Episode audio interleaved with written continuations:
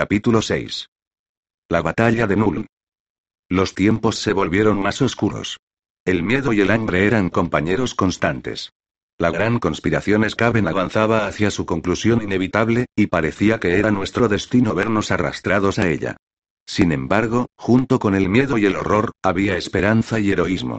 Junto con las pérdidas, había honor. Llegó la hora de máximo peligro, y puedo decir con orgullo que a mi compañero y a mí no nos encontró faltos. Félix Heiger, Mis viajes con Gotrek, Ball. Y, impreso en Aldorf, 2505 Tankwall, meditabundo, estaba sentado en su trono. En torno a él había trazada una estrella de cinco puntas con la cabeza de la gran rata cornuda. Un doble círculo la rodeaba con los símbolos protectores más poderosos.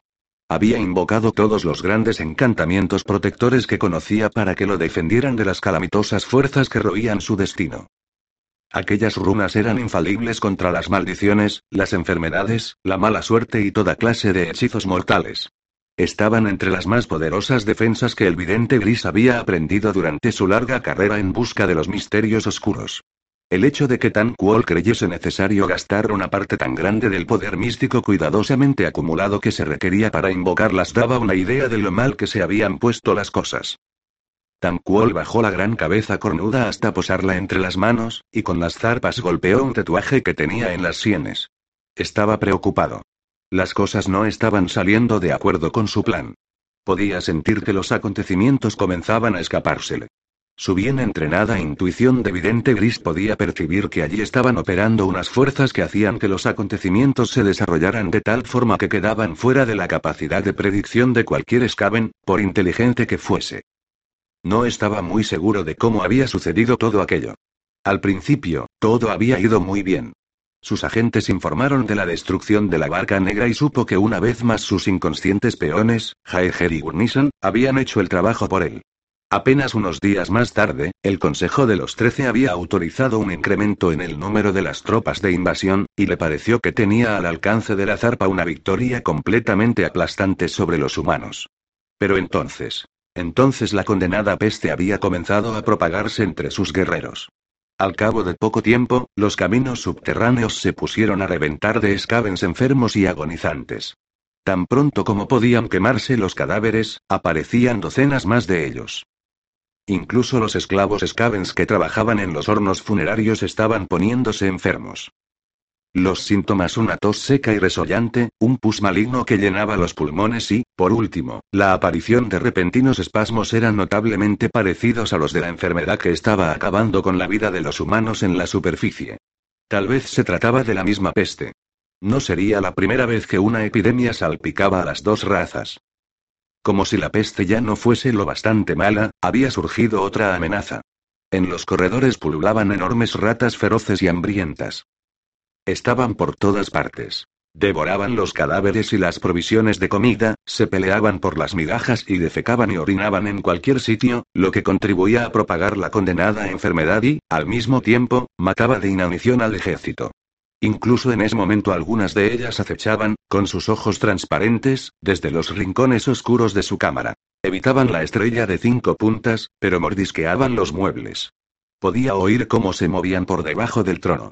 Debían de encontrarse ya allí cuando hizo los encantamientos y se habían quedado atrapadas. La situación no habría sido ni con mucho tan mala si las criaturas atacantes no hubiesen sido ratas. Era casi una señal de que la gran rata cornuda había apartado su hocico de las fuerzas de invasión y había retirado su bendición al ejército. Ciertamente, algunos de los guerreros más supersticiosos comenzaban a murmurar cosas parecidas, y ninguno de los agudos discursos y sermones de Tan Kuol había logrado calmarlos. No tenía sentido que él señalase que los humanos estaban sufriendo tanto como ellos, sino más, a causa de aquellas catástrofes gemelas sus graneros estaban vacíos porque las reservas de comida habían sido devoradas por la horda de alimañas. Los guerreros Skaven sencillamente no le creían, puesto que no tenían acceso a la extensa red de espías de Tanquol. Solo veían que ellos se estaban muriendo de hambre, que sus camaradas enfermaban y que había muchas probabilidades de ser los próximos que atacara la peste. La moral se había resentido, y nadie sabía mejor que tan cual que la moral, en el mejor de los casos, era algo inconstante dentro del ejército Skaven. Había hecho lo posible por perseguir a aquellos gandules que hacían observaciones desleales y traidoras. Había destacado unidades de élite de guerreros alimaña para que ejecutaran de modo sumario a los desertores. Él mismo había destrozado a varios traidores con sus hechizos más espectaculares y destructivos. Pero todo había sido en vano. Se había asentado la corrupción, el ejército se hacía pedazos con lentitud y no parecía haber nada que pudiese hacer para remediarlo. Tanquol apartó de una patada a una rata que tenía bajo los pies, donde roía los huesos del último mensajero que le había llevado malas noticias. La criatura salió volando por el aire y chocó contra la cortina de hechizos que rodeaba el pentagrama. Saltaron chispas, se levantó humo y la rata profirió un horroroso y agudo chillido al morir. El aire se llenó de olor a pelo quemado y carne chamuscada cuando la criatura se frió en su propia grasa corporal. Los bigotes de Tan Kuol se erizaron con un gesto apreciativo, y en su boca apareció una breve sonrisa salvaje y burlona antes de que volviera a sus cavilaciones. Desde que la noticia de las desdichas del ejército se había filtrado hasta Plagascaven, no habían llegado más refuerzos. Lo que tenía no se parecía del todo a la masa abrumadora de guerreros Scavens que había deseado, pero sería suficiente si Tan Kuol echaba mano de todos sus recursos de planificación astuta y previsora. Habría que hacer algo para salvar la situación y hacerlo rápidamente mientras aún quedara un ejército capaz de luchar. No dudaba que todavía tenía suficientes guerreros bajo su mando como para vencer a la ciudad humana, siempre que el ataque fuese raudo y feroz, y contara con la ventaja de la sorpresa. Aunque el ejército se perdiera después de eso, habría alcanzado su meta. Nun ya habría sido conquistada, y Tan Kuol podría informar de su éxito al Consejo de los Trece. Dependería de sus señores enviar a toda prisa soldados de guarnición para que retuvieran la ciudad. Si no llegaban a tiempo, no sería culpa de Tan Kuol. Cuanto más pensaba Tan Kuol en ello, más sentido adquiría el plan. Aún podría cumplir con la misión que tenía asignada. Aún podría conseguir su parte de gloria. Después podría atribuir la culpa de los desastres sucedidos a quien correspondía sus incompetentes subalternos y esos traidores a la causa Skaven que habían desertado del ejército justo antes de la hora del triunfo. Repasó las fuerzas que tenía bajo su control. Todavía contaba con cerca de 5.000 guerreros casi sanos sacados en su mayoría del clan Scout.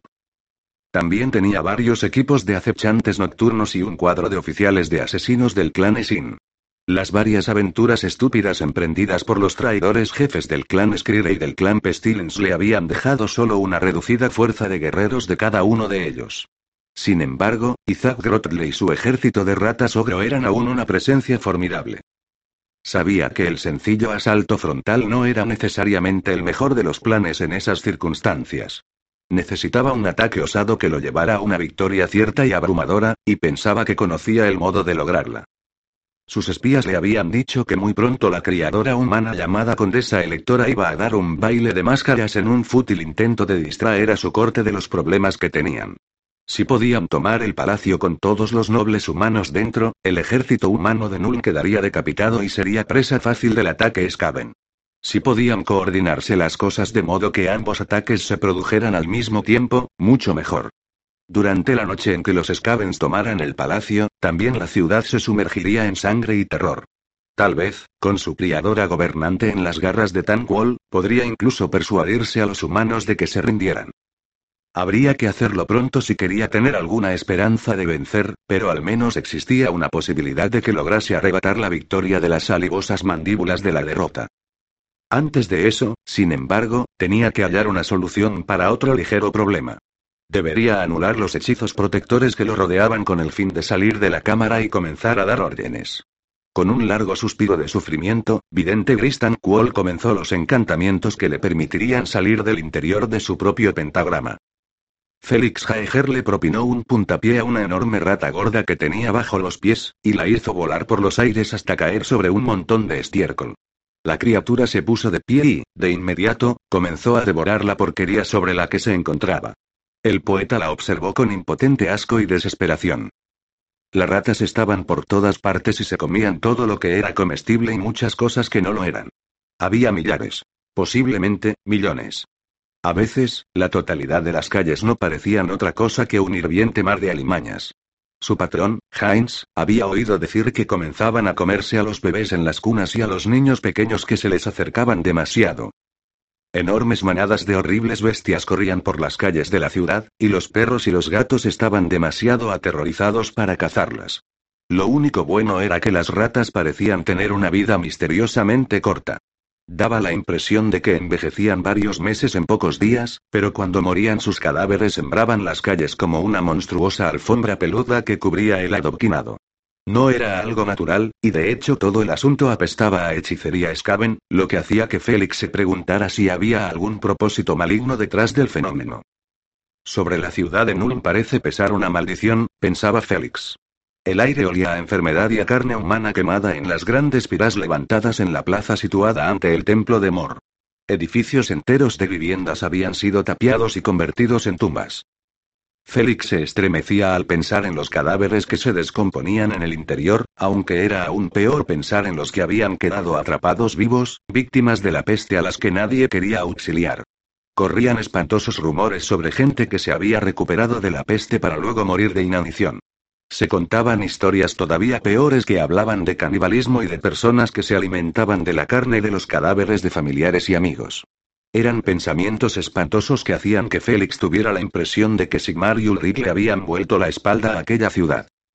Más adelante oyó el estruendo de unas ruedas sobre el adoquinado y el tañido de una campana, y se apartó a un lado para que pasara el carro de la peste. El conductor iba ataviado completamente de negro y tenía el rostro cubierto por una máscara de calavera y una enorme capucha con pico. En la parte de atrás del carro, un acólito de Mor balanceaba un incensario encendido, supuestamente para protegerse de la peste. Era como contemplar a la propia muerte recorriendo la ciudad condenada, acompañada por sus sirvientes. Félix observó los cadáveres en descomposición que formaban una gran pila en la parte trasera del vehículo. Eran cuerpos desnudos, ya despojados de sus objetos de valor por familiares u osados ladrones. Las ratas roían los cadáveres y, mientras miraba, vio que un ejemplar le arrancaba un ojo a un cuerpo y lo devoraba entero. Los carros de la peste se movían de manera constante por la ciudad. Tocaban la campana para anunciar su presencia y pedir a los que aún estaban sanos y fuertes que les llevasen los cuerpos de quienes habían muerto. Pero ni siquiera los carros de la peste estaban a salvo, ya que si se detenían por un momento, las ratas se les echaban encima y luchaban entre sí por comerse los cadáveres. A Félix le hizo ruido el estómago, y se apretó el cinturón ajustándolo un agujero más adentro. Esperaba que los otros tuviesen más suerte que él en la búsqueda de alimentos. No había encontrado nada que comprar que no estuviese contaminado con excrementos de rata, e incluso los alimentos que lo estaban se vendían a un precio diez veces superior al normal. Algunos ciudadanos estaban haciéndose ricos con la ruina de la poderosa urbe. Siempre hay gente así, pensó Félix, que puede sacar provecho hasta de la situación más calamitosa. Ojalá Gotrek renunciara a su descabellado deseo de permanecer en la ciudad. El poeta ya había considerado la posibilidad de marcharse por su cuenta, uniéndose a aquellas huestes de pobres y plebeyos que habían cogido sus pocas pertenencias y habían partido. Pero no lo había hecho por varias razones. La primera y más digna de ellas era que no quería abandonar a los amigos. La segunda consistía en el deseo de ver cómo acababan las cosas. Sospechaba que en poco tiempo los desastrosos acontecimientos llegarían a su punto culminante, y al menos una parte de él quería saber qué sucedería entonces. La última razón era sencilla. Había oído decir que los nobles de la zona habían puesto la ciudad en cuarentena y que los arqueros disparaban contra todos los que intentaban marcharse por los caminos públicos. Muchas de las gabarras que habían salido del puerto fluvial en las últimas dos desesperadas semanas habían regresado. Decían que barcos de la Armada Imperial hundían a cualquier embarcación que intentase pasar más allá de la zona de bloqueo.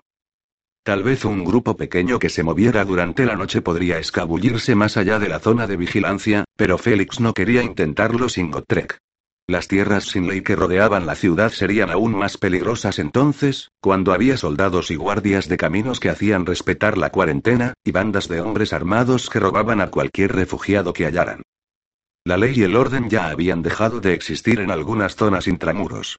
Durante las noches, había bandas de ladrones que recorrían las calles en busca de comida y que se apoderaban de cualquier cosa que no estuviese vigilada por hombres armados. Apenas dos noches antes, una turba había irrumpido en los graneros de la ciudad, a pesar de la presencia de varios cientos de soldados. Rompieron las puertas para descubrir luego que los depósitos estaban vacíos de grano y llenos de esqueletos de ratas que se habían atracado de comida y habían muerto a continuación. Un grupo de niños salvajes contemplaba a Félix con ojos hambrientos. Uno de ellos estaba asando una rata muerta ensartada en un espetón. Normalmente, les habría arrojado una moneda por lástima, pero en dos ocasiones durante los últimos días lo habían asaltado bandas similares. Solo habían desistido, desanimados, tras sacar la espada y blandiría en el aire con gesto amenazador. Recordó las palabras del conde Ostuald. En efecto, la ciudad estaba asediada, pero aquel era un cerco del tipo más horroroso. No había torres de asedio, y no se les había atacado con ninguna arma que no fuesen el hambre y la enfermedad. La desesperación era el enemigo con que se enfrentaban, y no había espada en el mundo con la que pudiese lucharse contra ese enemigo. Ante él se encontraba el cerdo ciego, en cuyo exterior haraganeaban varios mercenarios que se habían alojado en la posada porque conocían el local y al dueño, y permanecían allí reunidos para protegerse mejor. Félix los conocía a todos y ellos a él, pero a pesar de eso lo observaron con desconfianza cuando se acercó. Se trataba de hombres duros, que habían decidido que, puesto que no podían acabar con la peste, era mejor ponerse cómodos mientras esperaban que ella los matase. La condesa electora ofrecía doble paga a quienes la ayudaran a mantener la paz a modo de refuerzos de su guardia personal y de la tristemente diezmada guardia de la ciudad.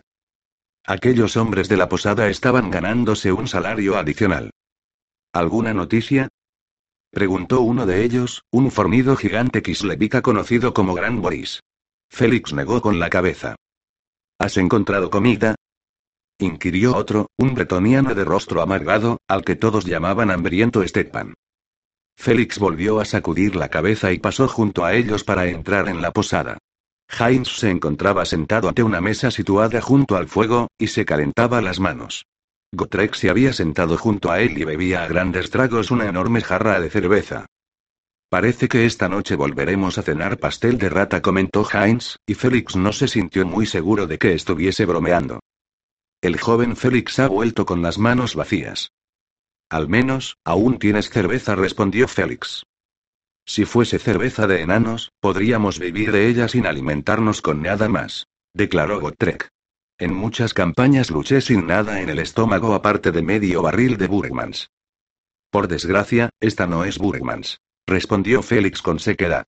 Desde que había comenzado la escasez de comida, al enano le había dado por evocar de manera constante los poderes alimenticios de la cerveza de enanos, y eso resultaba irritante. Se han avistado más Skavens, informó Heinz. La guardia de la ciudad se enfrentó con ellos anoche, en la Midenplatz. Parece ser que también ellos buscan comida, o al menos eso afirmó la guardia. Es más probable que lo que quieran es asegurarse de que nos estamos muriendo de hambre, respondió Félix con acritud. Lo que tenga que suceder sucederá pronto, afirmó Gotrek. Hay algo en el aire. Puedo olerlo. Lo que hueles es cerveza, le contestó Félix. He oído decir que la condesa Emanuele va a dar una fiesta de disfraces, dijo Heinz, con una sonrisa burlancia. Tal vez te inviten. Lo dudo, replicó Félix. No había tenido noticias del palacio desde que dos semanas antes lo había llamado Ostwald para que le explicara el incendio de la barca negra. Por supuesto, desde entonces todas las mansiones de la colina se habían transformado en campamentos fortificados, donde los ricos y personas de sangre azul se habían aislado en un intento de escapar a la peste. Corría el rumor de que se disparaba contra cualquier plebeyo que pusiera los pies en aquellas calles adoquinadas. Es típico de vuestros condenados nobles humanos, dijo Gotrek, y eructó. La ciudad se está yendo al garete, ¿y qué hacen ellos? Dar una maldita fiesta. Tal vez nosotros deberíamos hacer lo mismo, comentó Heinz. Hay formas peores de morir. ¿Alguien ha visto a Elisa? Preguntó Félix, que deseaba cambiar la lóbrega dirección a que apuntaba la charla. Se marchó temprano. Salió de paseo con ese muchacho campesino Hans se llama, ¿no? De pronto, Félix pensó que habría sido mejor no haberlo preguntado. Acechador lengua de la tora recorrió la lóbrega cámara con los ojos y reprimió el impulso de secretar el almizcle del miedo. Tuvo que realizar un tremendo esfuerzo, porque no recordaba que en toda su vida se hubiese visto enfrentado con tres scavens tan atemorizadores como aquellos. Contuvo la tos y luchó para no estornudar por si alguna de esas cosas se sentía atraída. Pero no sirvió de nada. Aquellos tres pares de ojos malevolentes se clavaron en él como trozos de hierro atraídos por un imán. Caldovil inválido, Isaac Grotle y Skit un ojo lo contemplaban como si fuese un sabroso bocado. En particular, Isaac Grotle. Acechador deseaba que dejara de dolerle el cuerpo, que las zarpas no le sudaran, que desapareciera la jaqueca que amenazaba compartirle el cráneo, aunque sabía que eso no iba a suceder. Sabía que tenía la peste e iba a morir, a menos que Caldóvil inválido cumpliera lo prometido e intercediera por él ante la gran rata cornuda. En verdad pensó acechador, me encuentro atrapado con la cola entre la cuchilla de carnicero y la tabla de cortar. La única forma que tenía de salvar la vida era haciendo lo que le había dicho el aterrorizador abad de los monjes de plaga. Por desgracia, Caldóvil inválido quería que traicionase a su señor, vidente Gristan Qual. Acechador se estremecía al pensar en las consecuencias que tendría el hecho de que aquel formidable hechicero descubriese lo que había hecho. La cólera de Tan Qual no era una cosa con la que deseara encararse ningún Skaven en su sano juicio. Los tres Skavens volvieron a unir las cabezas y comenzaron a susurrar. Acechador habría dado cualquier cosa por saber de qué hablaban, pero, al pensarlo por segunda vez y considerar que era probable que estuviesen discutiendo su fin, opinó que podía vivir sin ese conocimiento. Maldijo su propia debilidad. Supo que se encontraba metido en problemas cuando vio quién aguardaba en la cámara a la que lo condujo inválido. Entonces sabía que las semanas de negociaciones a las que había aludido el abad habían dado resultado, y que dos de las más poderosas facciones del mundo Skaven se habían aliado con el clan Pestilence. En aquella cámara secreta, aislada de fisgones y protegida por la potente hechicería de inválido, habían estado esperando Skit Ojo e Isaac Grotle, y en cuanto los vio acechador supo que el juego había acabado. Estimulado por Caldovil inválido, les había contado todo lo que sabía. Les explicó que Tan Quol se había enterado de algún modo de sus planes aunque odió el papel que él mismo había desempeñado en el descubrimiento, y también les habló de los mensajes que Tan Quol les había enviado a sus enemigos, el humano Jaeger y el enano Gurnison. Como esperaba, aquellos altivos Skaven se sintieron ultrajados por lo que consideraban una traición despreciable del vidente gris. Él había sentido la cólera asesina que flotaba en el aire y había hecho todo lo que estaba en su poder para no convertirse en el foco de atención. Había oído hablar, con todo atroz detalle, de las máquinas de tormento del clan Skrire, y muchas veces se había estremecido al escuchar el relato de que a Grotle le gustaba comerse las entrañas de sus enemigos ante los propios ojos de estos cuando aún estaban con vida. Con el fin de evitar esa suerte, se había devanado los sesos en busca del más pequeño detalle que pudiese recordar. Quería convencerlos de que estaba cooperando al máximo.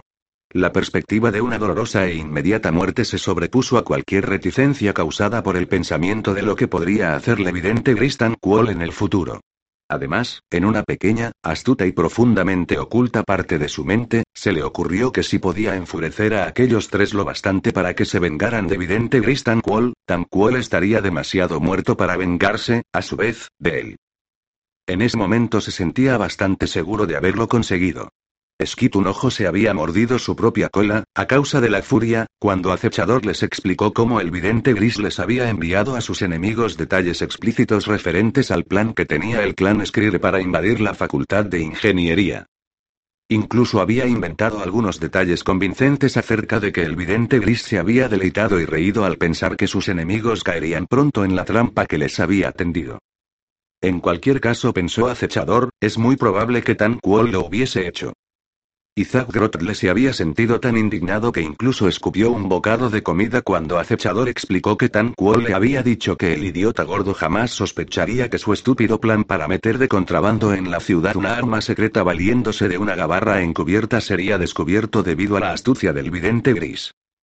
Caldóvil inválido invocó la maldición de la gran rata cornuda contra su rival cuando Acechador le contó cómo Tan Quol, celoso del favor que su dios le había demostrado al abad, decidió borrar del mapa a un rival peligroso por el método de revelarles el paradero de la madriguera secreta situada en el cementerio humano a los dos agentes de más confianza que tenía en la superficie, Gurnison y Jaeger. ¿Estás seguro de que el vidente gris está confabulado con esos dos?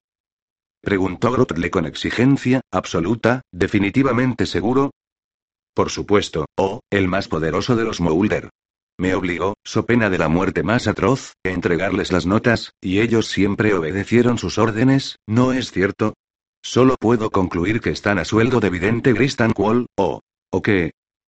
inquirió Caldovil con voz borboteante.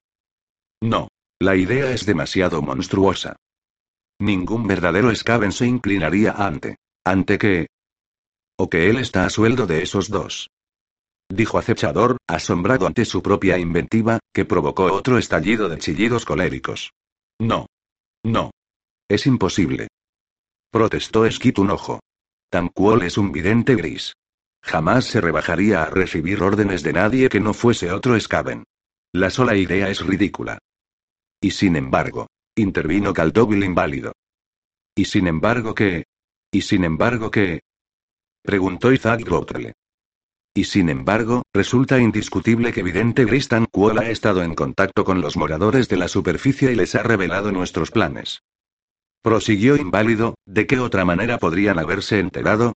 ¿De qué otra forma podrían haber fracasado unos planes tan magníficamente astutos?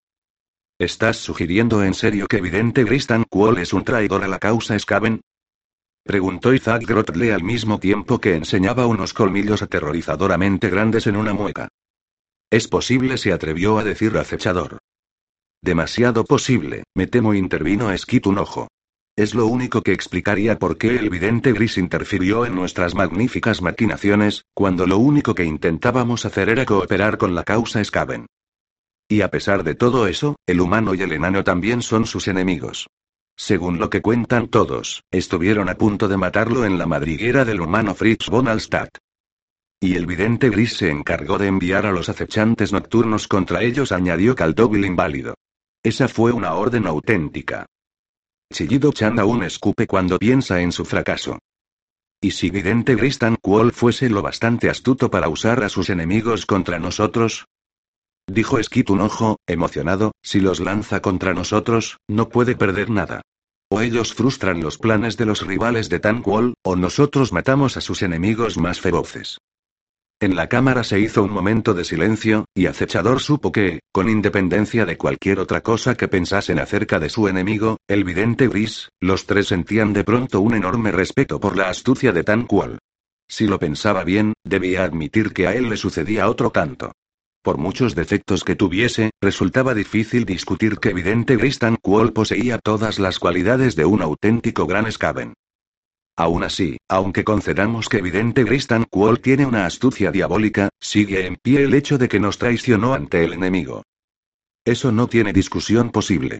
Les ha revelado nuestros planes secretos a los enemigos, y los planes secretos de nuestros grandes clanes, dijo Isaac Grotle. Vidente Gristan Quall es un traidor y un enemigo de todo nuestro pueblo. Estoy de acuerdo, asintió Skit. Es un traidor sin ningún lugar a dudas, y es algo más. Nuestro enemigo personal. Ha actuado una vez contra cada uno de nosotros y casi provocó nuestra muerte. Tal vez, si volviera a intentarlo, tendría más éxito. El trío se estremeció al pensar en la demoníaca y aguda inteligencia que trabajaba contra ellos. Acechador pudo ver el miedo que afloraba a sus rostros y el nervioso temblor de los bigotes. Mi humilde sugerencia dijo inválido. Es que podría ser el deseo de la gran rata cornuda que apartemos a Vidente Gristan del mando del ejército y lo enviemos a dar explicaciones ante el Consejo de los Trece. Comparto muy sinceramente tus sentimientos. Muy sinceramente. Respondió Isaac Grotle. Pero ¿cómo vamos a lograr eso? El traidor retiene el mando de casi cinco mil guerreros del clan Skad, mientras que nuestras fuerzas no son sino una sombra de lo que eran. Sin duda, como lo planeó el traidor, dijo Skit. Sin duda asintieron los otros dos de modo simultáneo.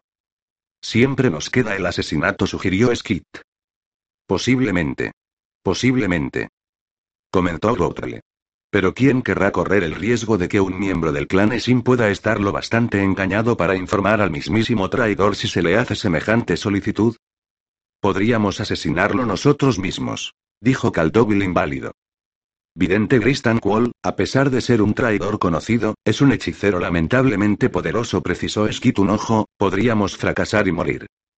El trío se estremeció, y luego, como un solo escaben, los tres pares de ojos se volvieron hacia Acechador, que tembló hasta las plantas de las patas porque sabía lo que estaban pensando. No. No. Dijo. ¿No? Preguntó Skit un ojo con tono amenazador al mismo tiempo que se llevaba la mano a la pistola. ¿No?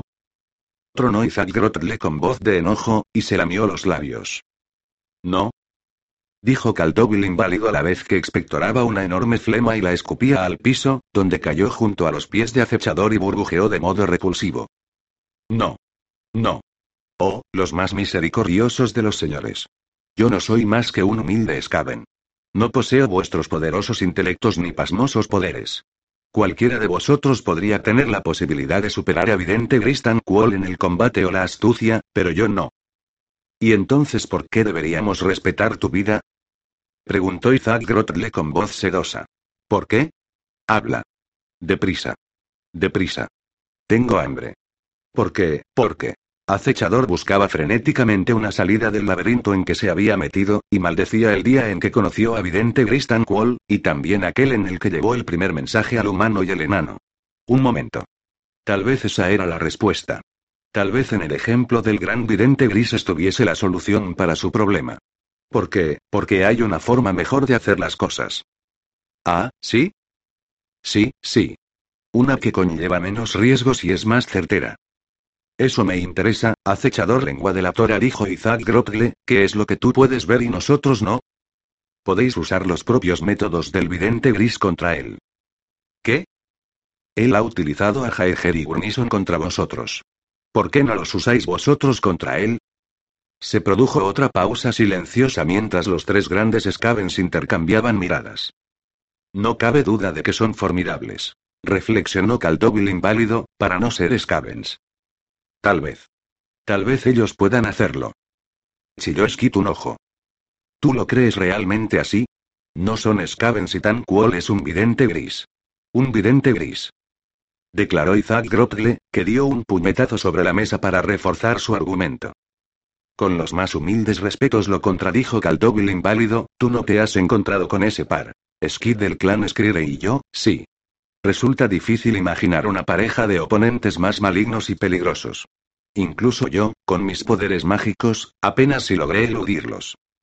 Mataron a bastante más de la mitad de mi compañía, precisó Skid, que no mencionó el papel desempeñado por él mismo en la masacre. Me implino ante vuestra mayor experiencia. Asintió Grotle, pero continúa pendiente la pregunta de qué vamos a hacer para que vayan en busca de evidente Gristan. Una carta sugirió acechador, que se dejó llevar por el puro placer de conspirar. Sí, sí. Una carta. Asintió Caldovil inválido. Es muy apropiado que a Vidente Gristan Quall le llegue la perdición por el mismo método que él empleó con el fin de perdernos a nosotros. Pero ¿dónde y cómo tendrán nuestros asesinos la oportunidad de llegar hasta él? Debemos esperar a que surja la ocasión, declaró inválido.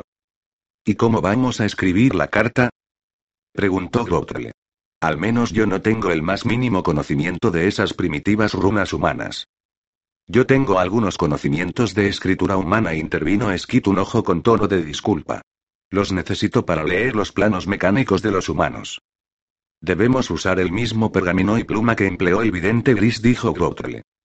Nuestro amigo acechador puede adquirir esas cosas, le aseguró Caldovil inválido, que sonrió de modo horrible y dejó a la vista sus podridos dientes. Y también puede entregar el mensaje del mismo modo que los otros, añadió Skid con tono presuntuoso. Al parecer, hoy no voy a comerte, acechador lengua de la tora, comentó Isaac Grotle. Te necesitamos vivo. Por supuesto, en caso de que intentes traicionarnos. Eso cambiará, concluyó Skid. Acechador no sabía si alegrarse o lamentarlo. Según parecía, acababa de prolongar su vida, pero solo a riesgo de provocar la cólera de vidente Gristan Qual. ¿Cómo se metía en líos como aquel? Vamos a abandonar la ciudad, dijo Elisa con tono desafiante, mientras alzaba hacia Félix unos ojos de mirada feroz como si esperase que él la contradijera. Hans y yo. Hemos decidido marcharnos. No te lo reprocho, replicó el joven poeta. Es un mal lugar en el que estar, y va a ponerse peor. ¿Eso es lo único que tienes que decirme? Félix recorrió con los ojos la habitación que habían compartido durante el breve período de tiempo que permanecieron juntos. Era pequeña, estaba vacía y pronto estaría más vacía aún, cuando ella se hubiese marchado. Había algo más que decir. La verdad era que no podía reprocharle que quisiera salir de allí, honradamente, no veía que tuviesen futuro alguno en el caso de que permaneciesen juntos. Así pues, ¿por qué le dolía, a pesar de todo? ¿Por qué tenía aquella sensación de vacío en el pecho? ¿Por qué sentía aquel impulso de pedirle que se quedara? ¿Te marchas con Hans? Preguntó, solo por oír una voz. Ella le dirigió una mirada fría y cruzó los brazos debajo de los pechos con gesto defensivo. Sí respondió. No vas a intentar impedírnoslo, ¿verdad? Da la impresión de que casi desea que le diga que sí, pensó Félix. Ahora mismo no es muy seguro salir de la ciudad, dijo. Solo vamos a regresar a nuestro pueblo. Está a menos de una mañana de camino. ¿Y os aceptarán? He oído decir que lanzan piedras y flechas contra la gente de la ciudad que se acerca a los pueblos y granjas. Tienen miedo de que lleven la peste. Sobreviviremos, respondió. Pero por el tono de voz parecía estar menos segura de sí misma de lo que quería dar a entender.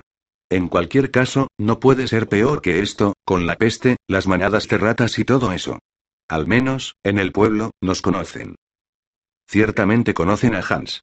Pensaba que habías dicho que los ancianos lo detestaban. Eso habías supuesto, ¿no? Nos aceptarán. Les diré que vamos a casarnos. Lo entenderán. ¿Vas a hacerlo? Casarte, quiero decir. Supongo que sí. No pareces muy entusiasmada. Ay, Félix. ¿Qué otra cosa puedo hacer? ¿Pasar el resto de mi vida dejándome manosear por desconocidos en las tabernas? ¿Andar por ahí con mercenarios andariegos? No es lo que yo quiero. Lo que quiero es volver a casa. ¿Necesitas dinero? preguntó él. De pronto, ella le dirigió una mirada taimada. No respondió. Será mejor que me marche. Hans me espera. Tened cuidado, le advirtió él con toda sinceridad. La ciudad no es nada segura. Bien lo sabes tú, dijo la muchacha. De repente se inclinó para darle un apasionado beso en la boca y, justo cuando él estaba a punto de abrazarla, se separó y se dirigió hacia la puerta. Cuídate, pidió ella, y Félix creyó detectar el brillo de las lágrimas en los rabillos de sus ojos. Después salió de la habitación. Fue solo más tarde, cuando fue a mirar bajo la tabla suelta del piso, que descubrió que había desaparecido la bolsa de dinero que le había dado Otto. Se tendió en el lecho sin saber si ponerse a reír o a llorar. Bueno, pensó, que se quede con el dinero. Lo más probable era que él no viviese lo suficiente para gastarlo. Vidente Gristan Quall miró a los capitanes Scavens que estaban reunidos en la cámara. Su ardiente mirada parecía desafiarlos a hablar, pero ninguno lo hizo. Acechador contó a los capitanes presentes.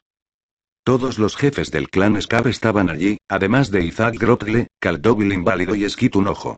Chillido Chan, el asesino del clan Esin, acechaba desde un rincón, y de vez en cuando miraba a Acechador con ojos llenos de odio. No había olvidado lo que Acechador había dicho acerca de él el día en que el vidente gris los había humillado a ambos ante todo el ejército. El vidente gris abrió los brazos, y unas estelas de fuego siguieron el rastro de sus zarpas al reunir él sus poderes mágicos. Tiene la atención de todos los presentes, pensó acechador. De pronto, todos los ojos estaban clavados en Tan Quol, como si, con un simple gesto, pudiese decidirse a aniquilar a todos los que no lo mirasen. Acechador pensó que esa posibilidad, sin duda, existía. Si había reconocido correctamente los síntomas, el vidente gris había consumido una enorme cantidad de polvo de piedra de disformidad. Acechador se estremeció y continuó masticando las repugnantes hierbas que le había dado Caldóvil inválido para combatir la peste. Resistió la tentación de mirar dentro de su peto metálico para comprobar que el pergamino y la pluma que había robado de la madriguera privada de Tan Quol no estuvieran deslizándose hacia afuera. Sabía que nada podría atraer la atención hacia él con mayor rapidez. Se tranquilizó diciéndose que estaban en su sitio, ya que podía sentir la punta de la pluma pinchándole el delicado pelaje del sobaco. Esta noche es la noche que todos hemos estado esperando. exclamó Tan Quol. Esta noche aplastaremos, destrozaremos a los humanos de una vez y para siempre. Esta noche invadiremos la ciudad y esclavizaremos a sus ocupantes. Esta noche asestaremos un golpe en nombre del imperio subterráneo, y la nación Skaven será largamente recordada.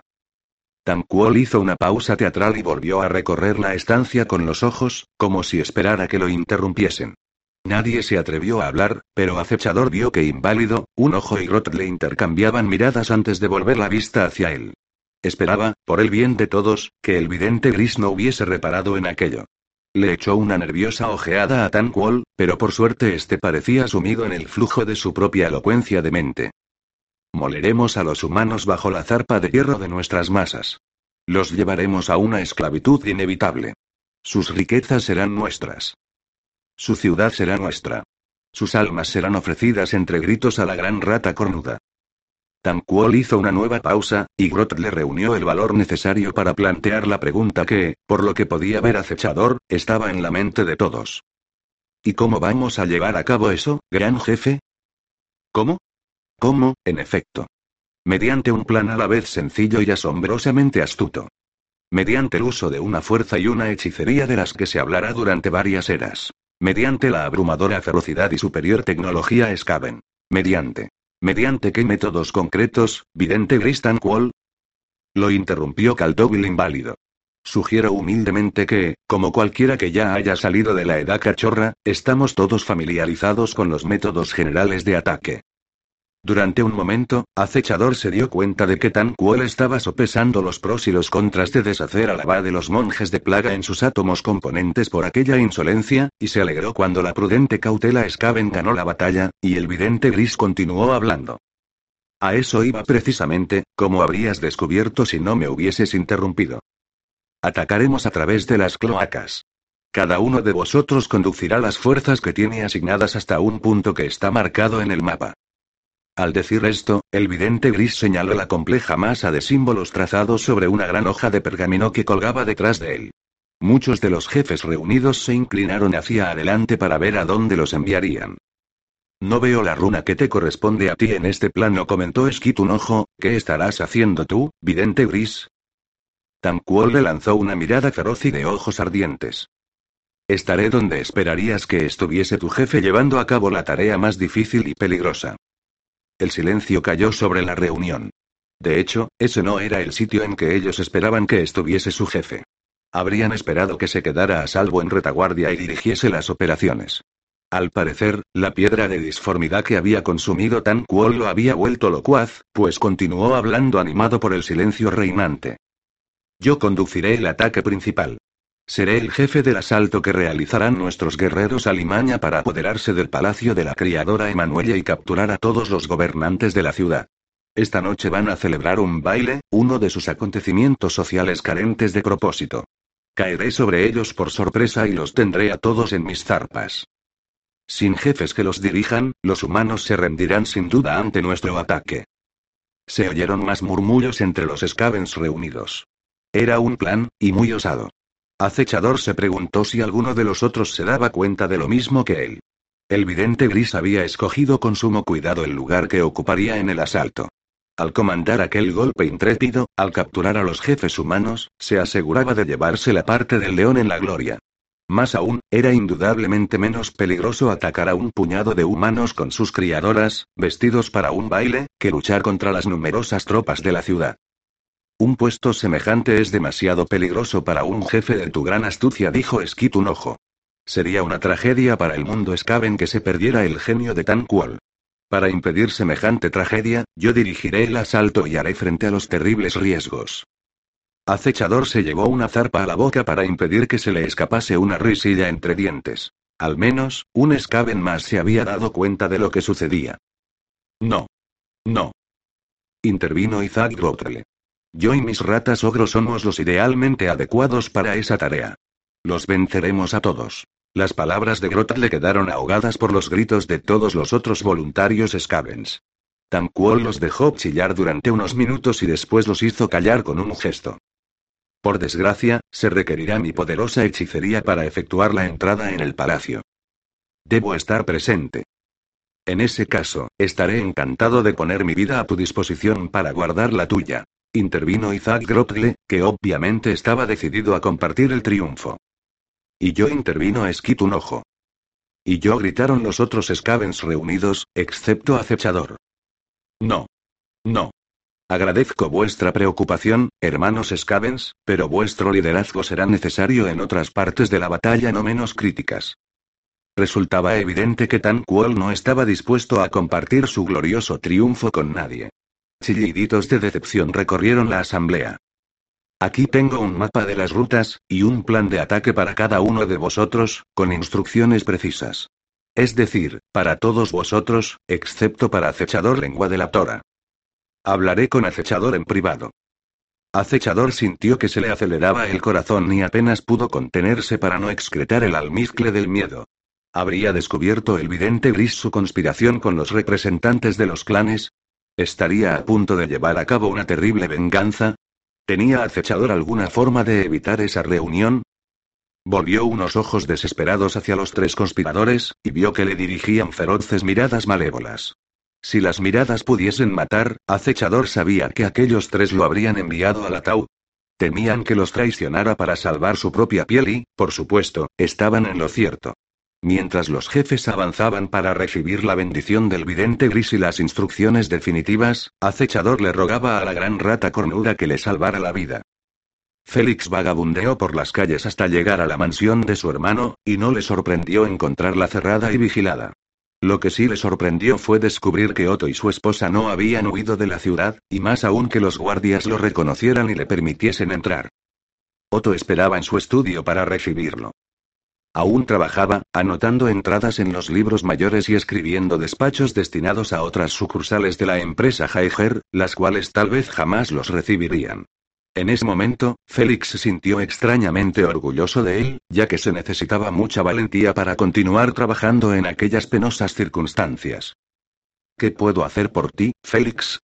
preguntó Otto sin alzar los ojos. Nada. Solo he pasado por aquí para ver cómo estabais. Bien. Otto le dedicó una cálida sonrisa. El negocio va viento en popa. Ah, ¿sí? Por supuesto que no. Las ratas se comen las mercancías, los trabajadores roban todo lo que no está clavado, los clientes mueren a causa de la peste. ¿Por qué no habéis abandonado la ciudad? Alguien tiene que quedarse a cuidar de nuestros intereses. Ya sabes que todo esto pasará. Siempre ocurre lo mismo con los problemas, y entonces habrá que dedicarse a la reconstrucción. La gente necesitará lana, madera y materiales de construcción. Necesitarán crédito para comprarlo todo, y cuando eso suceda los Jaeger de Aldorf continuarán estando aquí. Apuesto a que así será, ¿y qué me cuentas de ti? Preguntó Otto, que al fin alzó la mirada. Estoy esperando a ver cómo acaba todo esto. Espero a que los Scavens se dejen ver. ¿Crees que lo harán? Estoy seguro de que sí. Tengo la certeza de que, de algún modo, todo esto es obra de ellos. ¿Cómo puedes estar tan seguro? Félix le dedicó una larga y atenta mirada a su hermano. ¿Sabes guardar los secretos? Ya sabes que sí. Félix decidió que era verdad, ya que en sus negocios Otto precisaba de una gran dosis de discreción. Lo que voy a contarte podría costarme la horca o la hoguera. Lo que tú y el enano hicisteis en Aldorf ya podría costarte eso. Estás a mucha distancia de la capital, Félix, y yo no voy a denunciarte. Félix creyó que su hermano no le mentía, y de algún modo experimentaba la necesidad de contarle a alguien qué había sucedido exactamente. Así pues, le narró a Otto toda la historia de sus encuentros con los Scavens, desde el primer día en las cloacas hasta la batalla sobre la Gabarra. No omitió nada, excepto el duelo con Von Otto lo miró con expresiones que variaron desde la incredulidad, pasando por la seriedad y, por último, la credulidad. No estás inventándote todo esto, ¿verdad? No. Siempre te has tomado demasiado en serio aquellas historias de héroes que leías, hermanito. Félix sonrió y Otto le devolvió la sonrisa. Siempre lo he hecho, ¿verdad? ¿Cómo es vivir una de esas aventuras? No es lo que yo esperaba. En absoluto es lo que yo esperaba. Félix decidió que había llegado el momento de decir lo que había ido a decir. Otto, creo que tú y tu esposa deberíais marcharos de la ciudad. Creo que los Scavens llegarán muy pronto y que entonces las cosas no serán agradables. Otto se echó a reír. Aquí tenemos sirvientes armados, y esta casa es una fortaleza, Félix. Aquí estaremos mucho más seguros que en el campo. Félix conocía lo suficiente a su hermano como para saber que no habría forma de persuadirlo. Tú sabes mejor que yo lo que quieres hacer, dijo, y Otto asintió con la cabeza. Ahora, ven a comer algo, hombre. Desde aquí puedo oír cómo retumba tu estómago. ¿Qué sucede, oh, el más poderoso de los magos? ¿Qué se te ofrece? Acechador lengua de la tora se inclinó y se humilló profundamente ante vidente Gristanquol, mientras buscaba las palabras que pudiesen salvarlo. Estaba seguro de que los poderes sobrenaturales del vidente gris le habían permitido ver la traición de su lacayo, y que entonces iba a castigarlo. El terrible resplandor de la piedra de disformidad aún llenaba los ojos de Tanquol, y acechador casi podía sentir las oscuras energías que hervían dentro de él. Tiene que ver con Caltovil inválido, respondió vidente Gris Tanquol con una sonrisa malvada. Acechador sintió que sus glándulas almizcleras se contraían. Habría hablado en ese mismo momento, pero tenía la lengua paralizada, y la sentía como si, de repente, se le hubiese pegado al paladar. Lo único que pudo hacer fue inclinar la cabeza con gesto de culpabilidad. Y con esquito un ojo añadió Tan y su malevolente sonrisa se ensanchó más aún. Un ruego de misericordia se atascó en la garganta de acechador, que aunque intentó obligarlo a salir no hubo forma de lograrlo. Y con Isaac Grot le concluyó Tan mientras sus abrasadores ojos inmovilizaban a acechador en el sitio. El pequeño Skaven se sintió como un pájaro paralizado por la mirada de una serpiente. Volvió a bajar la cabeza y cayó de rodillas con las zarpas delanteras unidas ante sí en un gesto de humillación. Levántate. Levántate. Dijo tan cual. No son tan terribles para eso. No. En absoluto. Ha llegado el momento de librarse de ellos de una vez y para siempre, y tú vas a ayudarme. ¿Librarse de ellos, oh, el más poderoso de los señores? Sí. ¿Te has fijado en cómo me interrogaron cuando estaba dándole órdenes a mi ejército? ¿Viste cómo intentaron arrebatarme la gloria de mi brillante plan? Ya he tomado la determinación. No los toleraré durante más tiempo. Esta noche, morirán. ¿Cómo, señor de los videntes? ¿Los desintegrarás con magia? No. No.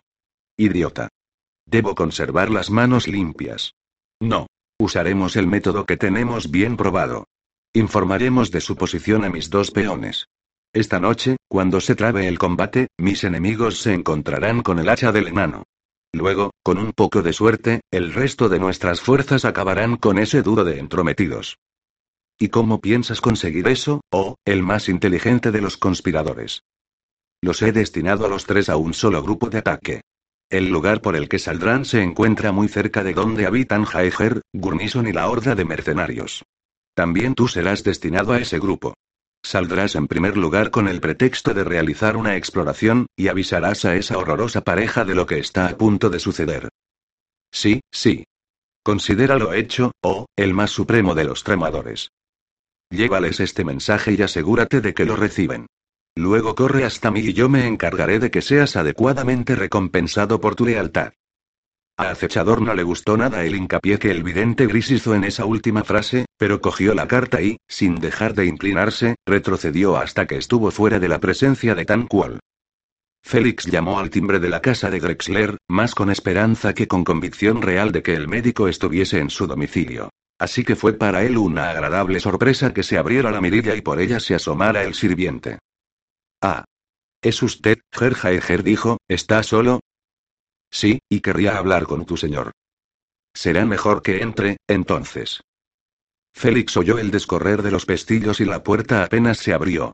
Miró por encima del hombro para asegurarse de que no había bandidos preparados para aprovecharse de la situación, y entró a prisa. El sirviente cerró la puerta a sus espaldas.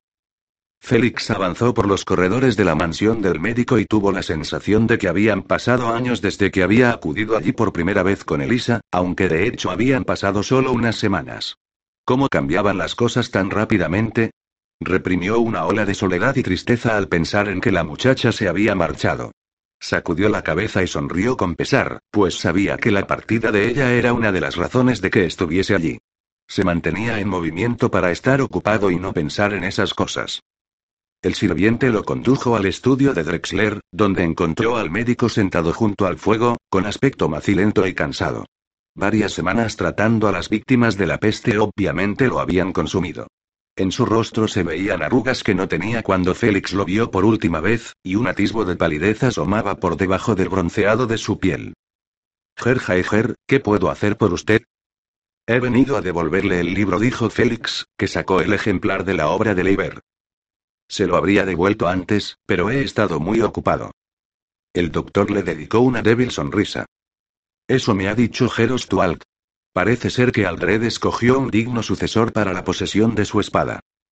Yo no estoy tan convencido, replicó Félix al mismo tiempo que hacía un vago gesto en dirección a la ciudad.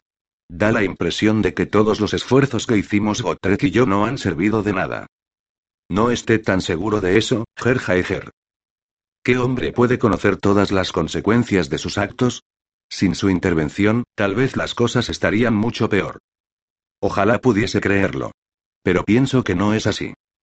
Solo Sigmar puede juzgar los actos de un hombre, Gerhaiger, y yo creo que, de alguna forma, les sonríe a usted y a su amigo.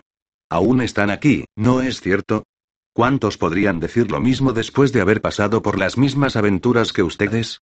Sé que yo no. Félix lo miró al darse cuenta de que había algo de verdad en las palabras de aquel hombre. Usted es un buen médico, Herr Drexler. Me siento mejor solo por hablar con usted. Tal vez debería esperar a ver mi factura antes de darme las gracias, replicó Drexler, con una sonrisa que evidenciaba que estaba bromeando. ¿Encontró lo que buscaba, en el libro? Félix lo dejó sobre la mesa. Mucho más de lo que quería, aunque no estoy seguro de que sirva de algo saber lo malvados y depravados que son los hombres rata. También en este caso, Ger Heiger, ¿quién sabe para qué pueden resultar útiles los conocimientos? Coma un poco.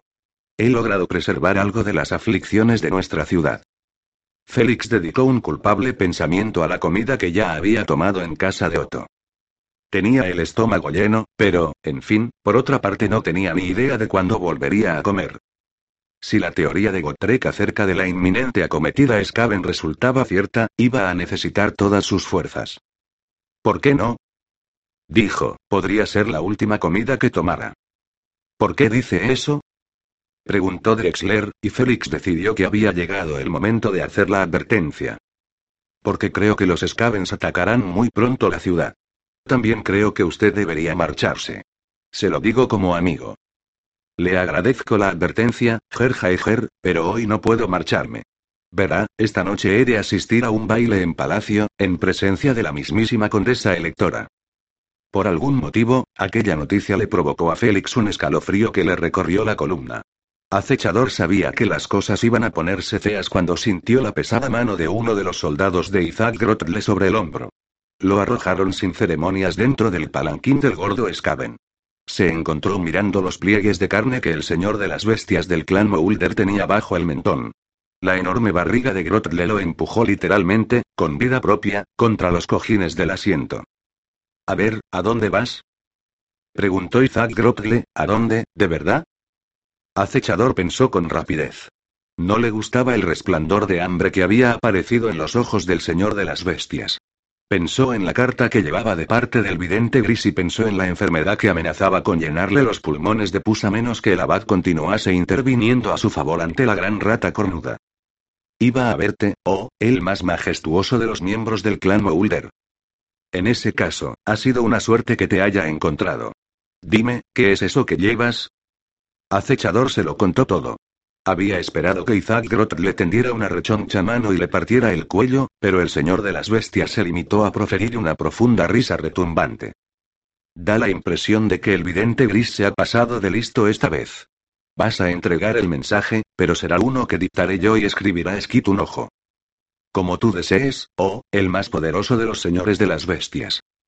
Félix caminaba pesadamente de regreso a el cerdo ciego, pues se sentía casi demasiado lleno para moverse. A lo largo de las últimas semanas se le había encogido el estómago, y lo que antes habría sido una comida normal, entonces lo había hinchado. Dos comidas en un mismo día le daban la sensación de que iba a reventar. Tenía puesto un nuevo talismán de hierbas que le había dado el médico, y en el zurrón llevaba otro para Gotrek. Era algo que lo tranquilizaba ligeramente.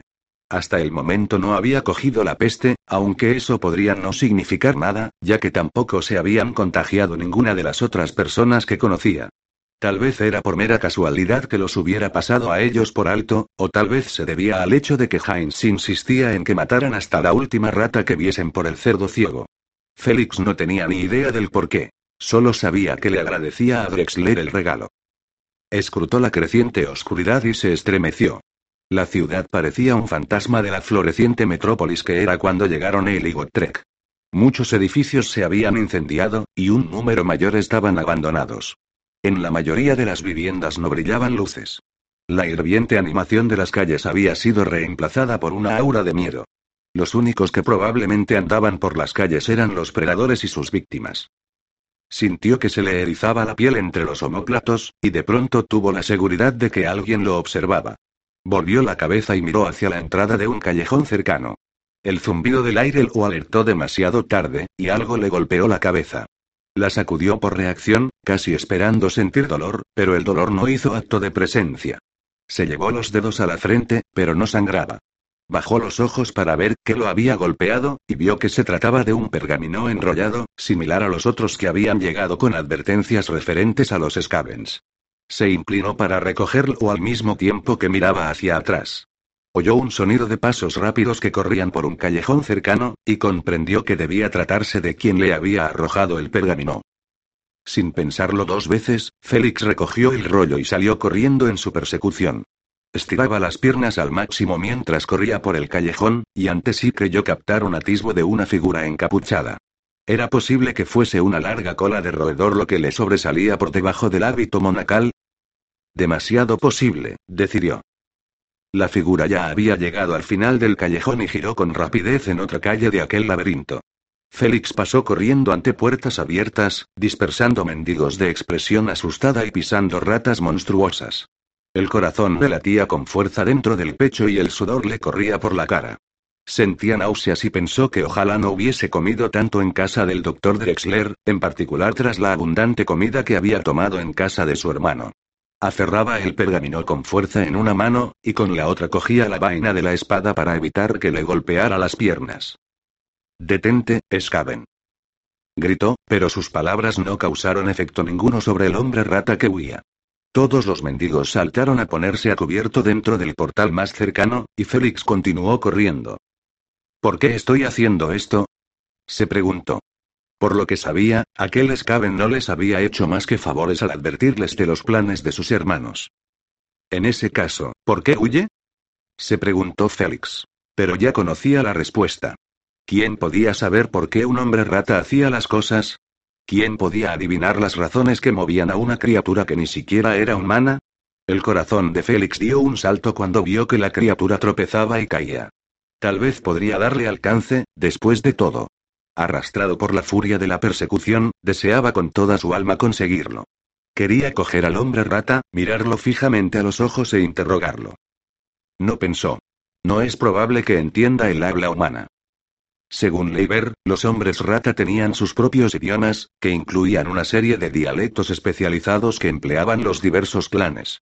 De todas formas, aquel al menos sabía suficiente Rixpiel como para escribir las notas, así que tal vez podría interrogarlo. Corrió con más rapidez mientras en su corazón ardía la esperanza de que tal vez, al fin, podría obtener algunas respuestas a sus interrogantes sobre los Scavens. Acechador miró por encima del hombro y soltó una imprecación. No había manera. Aquel estúpido humano aún lo perseguía. ¿Por qué? ¿Qué esperaba conseguir persiguiéndolo de esa manera? ¿Por qué no podía dejarlo tranquilo y leer el mensaje que había escrito Skit un ojo en el pergamino?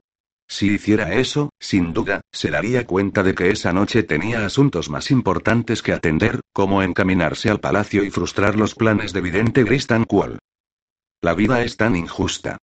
Pensó acechador, desdichado. Allí estaba él, con su mala salud e intimidado por algunos de los Scavens más feroces que habían existido jamás, y a punto de ganarse como enemigo a uno de los hechiceros más poderosos de su raza.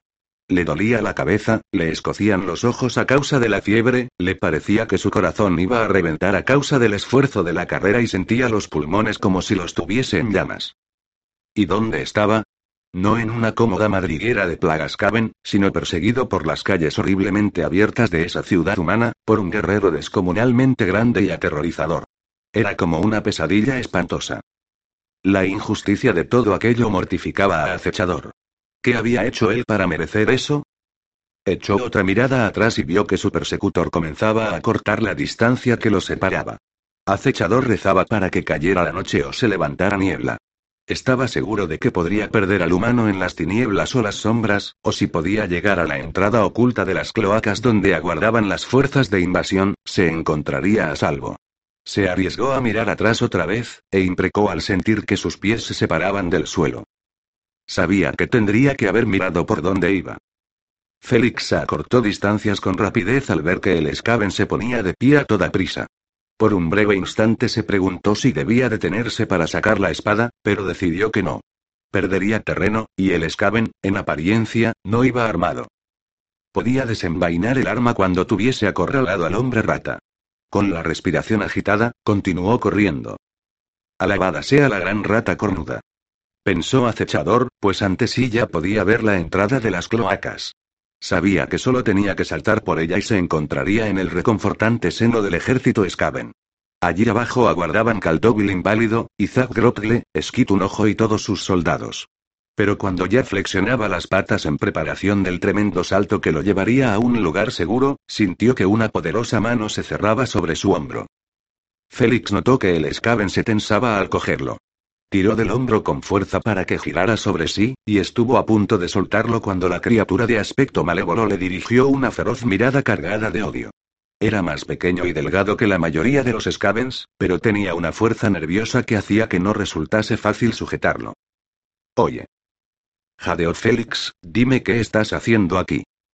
De pronto sintió un agudo dolor en la muñeca izquierda y comprendió que el hombre rata acababa de morderlo. Abrumado por la conmoción, Félix lo soltó. Acechador se soltó de la presa de su torturador y saltó, agradecido, al interior de las cloacas.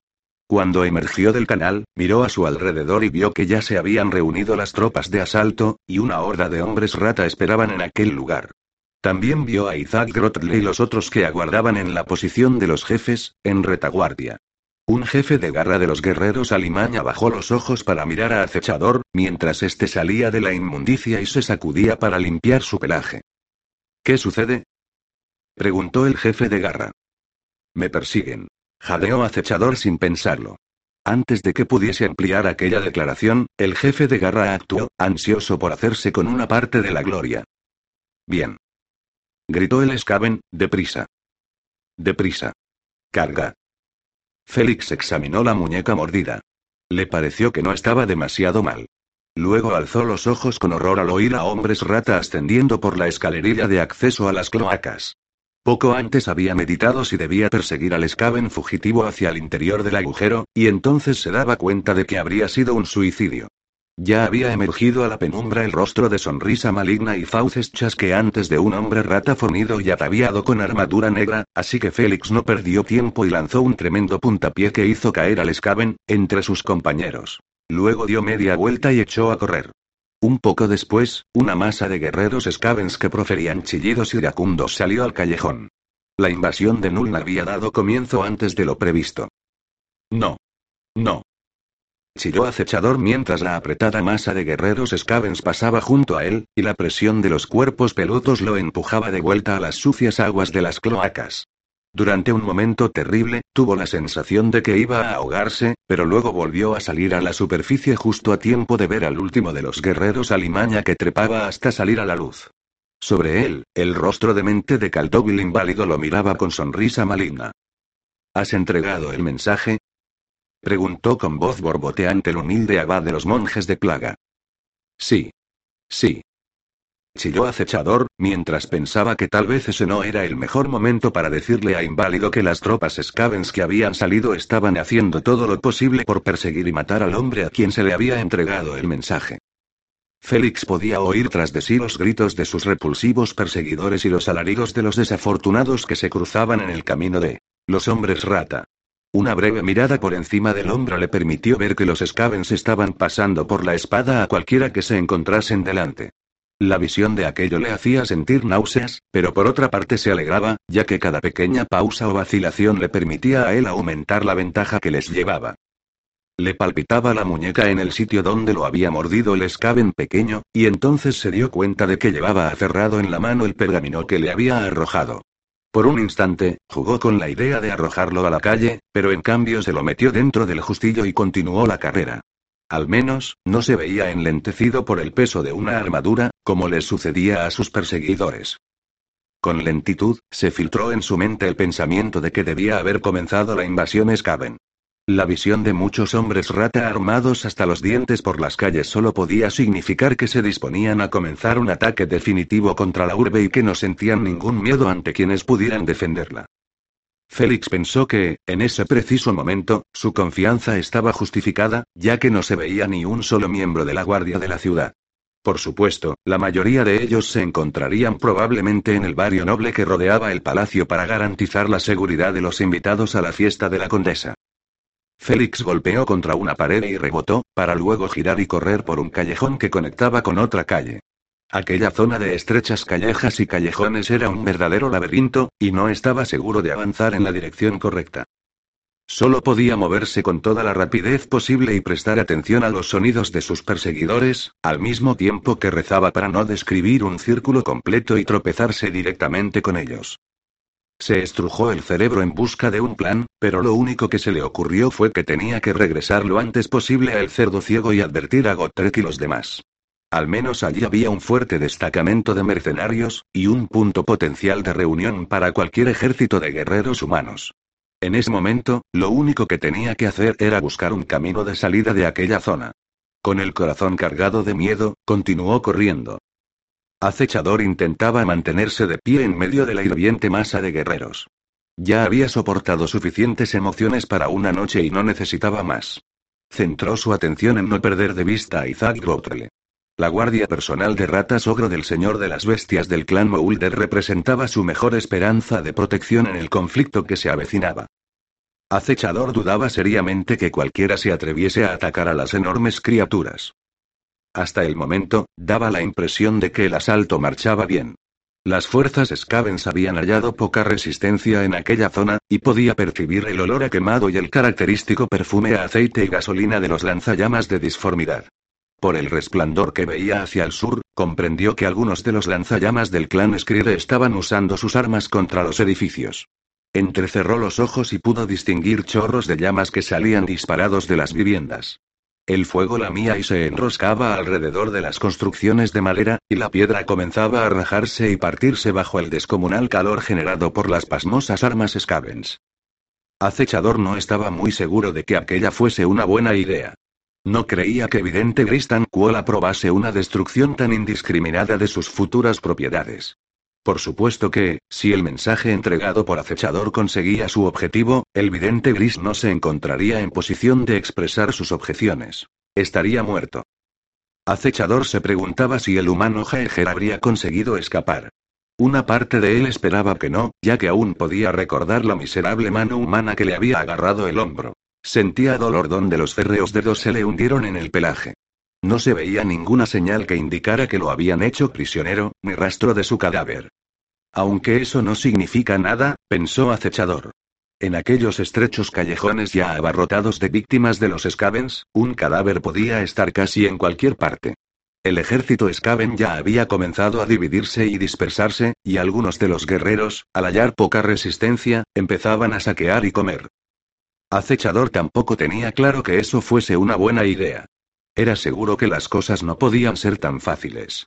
¿Acaso no iban a encontrar una resistencia mayor que aquella? ¿Dónde estaban los condenados guerreros humanos? Sus preguntas no obtuvieron respuesta alguna. A su alrededor, todos los edificios estaban ardiendo. Chillido Chan escalaba por la caída a pico del risco que llevaba al palacio de la criadora humana Emanuelle.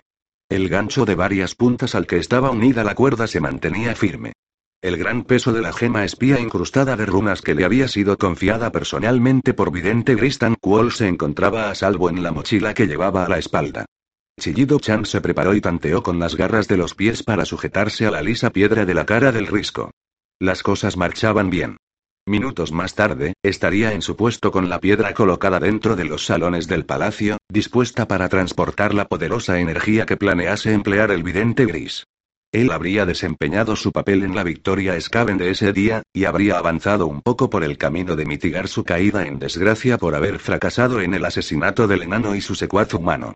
Con suerte, aquel doloroso recuerdo sería algo que podría olvidarse antes de que concluyera la noche. De repente, oyó los débiles pero característicos chillidos del grito de guerra escaben debajo de sí, a lo lejos, y los alaridos de respuesta de sus víctimas humanas. Rotó sobre la cuerda para mirar atrás y vio el sobrenatural resplandor de lo que solo podían ser lanzallamas de disformidad que se disparaban en la distancia. Pero ya había comenzado el ataque. Aquellos estúpidos tendrían que haber esperado hasta que él se encontrara dentro del palacio y se hubiera ejecutado el plan de vidente Gristan. Imprecó y redobló la velocidad de ascenso. El ruido y la vista del fuego atraerían a los centinelas humanos y otros mirones a las almenas que se alzaban por encima de él. Chillido Chan no podía permitirse el lujo de que descubrieran el gancho con la cuerda. Solo haría falta un humano con un cuchillo para cortar la cuerda negra y poner fin a su honorable y larga carrera. En tanto que controlaba el impulso de secretar el almizcle del miedo, el asesino del clan Esin continuó ascendiendo. La extraña luz verdosa que iluminó el cielo confirmó la sospecha de Félix de que, en efecto, había comenzado la invasión. Reconoció el color de las llamas por ser el mismo que habían producido las extrañas armas que destruyeron la facultad de ingeniería. Al mirar atrás, vio el fuego que saltaba desde los terrados de los edificios de viviendas incendiados. La facultad era una construcción aislada y separada por las murallas de su propio campus. Por el contrario, las casas de esa parte de la ciudad estaban tan apretadas las unas contra las otras como los borrachos dentro de una taberna abarrotada, y muchas de ellas se inclinaban como conspiradores por encima de los callejones. Algunas estaban unidas por puentes elevados y por contrafuertes en los callejones. Félix se estremeció a pesar de sí mismo. Las llamas iban a extenderse con rapidez, y la ciudad se consumiría. No obstante, al menos por el momento, parecía haber despistado a sus perseguidores. No había ni un solo hombre rata a la vista y, mejor aún, al fin reconoció la calle en que se hallaba y supo que no estaba lejos del cerdo ciego. Se detuvo y se inclinó hacia adelante con las manos apoyadas en las rodillas, jadeando y sacudiendo la cabeza para quitarse el sudor de los ojos. Una vez que llegara a la taberna, podría trazar un plan con Gotrek y los otros. De pronto, procedente de la entrada de un callejón cercano, oyó un agudo grito de guerra y, al alzar los ojos, vio un numeroso grupo de scavens que irrumpían en la calle adoquinada. Tras reunir todas sus fuerzas, Félix echó a correr para salvar la vida. Vidente Gristan Quol condujo a su élite de guerreros alimaña hacia sus posiciones. Su aguda intuición de vidente gris le decía que justo por encima de ellos se encontraba el palacio, ya que podía percibir su presencia. Pisoteó el cadáver de un guardia de cloacas y se permitió experimentar deleite. Hasta el momento, los asesinos del clan Esin habían cumplido con su misión. Todos los humanos que estaban dentro de las cloacas y que podrían haber alertado a los demás de la presencia de los invasores habían muerto. En ese momento, el equipo de acechantes nocturnos se encontraría apostado en la base del risco sobre el que se asentaba el palacio. Con suerte, Chillido Chan estaría ya en el sitio acordado. Tamquol sacó la gema espía de dentro de sus ropones y comenzó los encantamientos que conectarían con la piedra gemela que llevaba el jefe de las fuerzas del clan Esin. Había llegado el momento de realizar una imponente hazaña de hechicería que les garantizara a los Scavens una victoria rápida e inevitable. Para llevarla a cabo, Tamquol sabía que iba a necesitar enormes cantidades de poder, y allí precisamente radicaba el peligro. Con el fin de adquirir la suficiente energía mística para imprimir fuerza a los hechizos que debía hacer, Tamquol debía consumir una cantidad enorme de piedra de disformidad, y eso tenía sus riesgos. No era el polvo suave y refinado que él esnifaba, no, sino el producto puro, la esencia misma de la magia concentrada y purificada por los alquimistas Scavens. Se trataba de una sustancia capaz de proporcionarle al consumidor un poder pasmoso, pero cuyo uso conllevaba unos peligros igualmente pasmosos. Muchos grandes videntes grises habían traspasado el límite de la locura a causa de los poderes corrosivos que aquella sustancia tenía sobre la cordura. A otros, los efectos disformadores de la sustancia los habían convertido en estúpidos engendros del caos. Tomada en dosis lo bastante grandes, aquellos que no tenían suficiente fuerza de voluntad podía convertirlos en una cosa amorfa. ¿Pero qué era eso para él, el más grandioso de los videntes grises? Tamquol era un consumidor experimentado de piedra de disformidad, capaz de consumirla en cantidades descomunales sin que le causara efectos negativos. Lo que le sucedía a todos esos otros no podía sucederle a él. Definitivamente, no. Por un momento, una breve duda que lo inquietó destelló en la mente de Tanquol. ¿Y si la piedra de disformidad no estaba bien del todo? ¿Y si no era pura y estaba contaminada con otras sustancias? Ya habían sucedido cosas por el estilo. ¿Y si Tan Kuol no era tan fuerte como él creía? Siempre era posible cometer un error con la dosis, aunque el vidente gris vaciló solo durante un segundo antes de recobrar la natural confianza en sus propias capacidades poderosas. No era de los que se encogían ante el riesgo que entrañaba la piedra de disformidad. De hecho, como admitió para sí, en realidad le gustaba. Se recordó esto a sí mismo mientras metía la mano en el zurrón y se ponía el primer trozo luminoso de piedra de disformidad sobre la lengua. Le escocía mientras la masticaba, y entonces volvieron a su memoria los recuerdos de una juventud remota y evocó su iniciación en el uso de la piedra de disformidad. No pensó tan cual, no había nada que temer. Con ese pensamiento, comenzó a prepararse para estar dispuesto cuando llegara el momento correcto de hacer el hechizo que garantizaría la victoria de su ejército. Ante sí, Félix vio las luces del cerdo ciego, y lo recorrió una ola de alivio. Si bien la taberna no representaba del todo la seguridad, al menos sería mejor que aquella persecución de pesadilla por las calles oscuras, con una horda de hombres rata que chillaban tras él. Vio que Boris, Stepan y una hueste de compañeros de estos estaban en la calle y hacían visera con las manos para mirar a lo lejos. Alerta. Scavens. Gritó Félix y vio que todos tendían la mano hacia sus armas. En cuestión de segundos, las espadas destellaron a la luz mortecina de la ciudad en llamas. Del interior de la taberna salieron a la oscuridad una serie de figuras ataviadas con armadura. Félix se sintió aliviado al ver la achaparrada y maciza silueta de Gotrek entre ellas, pues dadas las circunstancias había algo tranquilizador en la inmensa hacha que el enano aferraba con las manos. Félix corrió hacia los guerreros mientras estos se preparaban para el ataque Skaven. Detrás de él, los hombres rata, que no querían o no podían renunciar a la embriagadora acometida de la persecución, se acercaban como una avalancha de pelo y furia. El poeta atravesó el grupo para situarse junto a Gotrek, en cuyo ojo sano había la habitual expresión de júbilo de mente que aparecía siempre antes del combate. Veo que has encontrado a nuestros ratoniles amiguitos, humano dijo Gotrek al mismo tiempo que pasaba un dedo pulgar por el filo del arma, hasta que en él apareció una perla de sangre de color rojo brillante. Sí jadeó Félix, que luchaba para recobrar el aliento antes de que comenzase la lucha.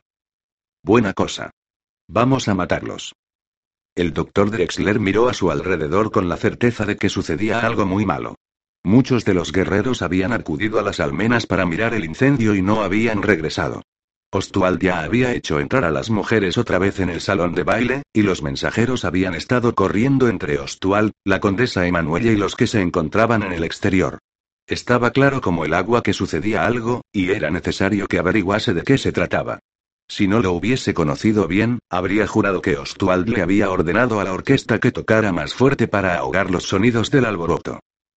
Tenía que ser así, pensó Drexler, que sabía que acababa de adivinar la verdad. Estaba sucediendo algo y, con el fin de evitar el pánico, Hieronymus intentaba encubrirlo. Miró a los otros presentes, y se ajustó la máscara.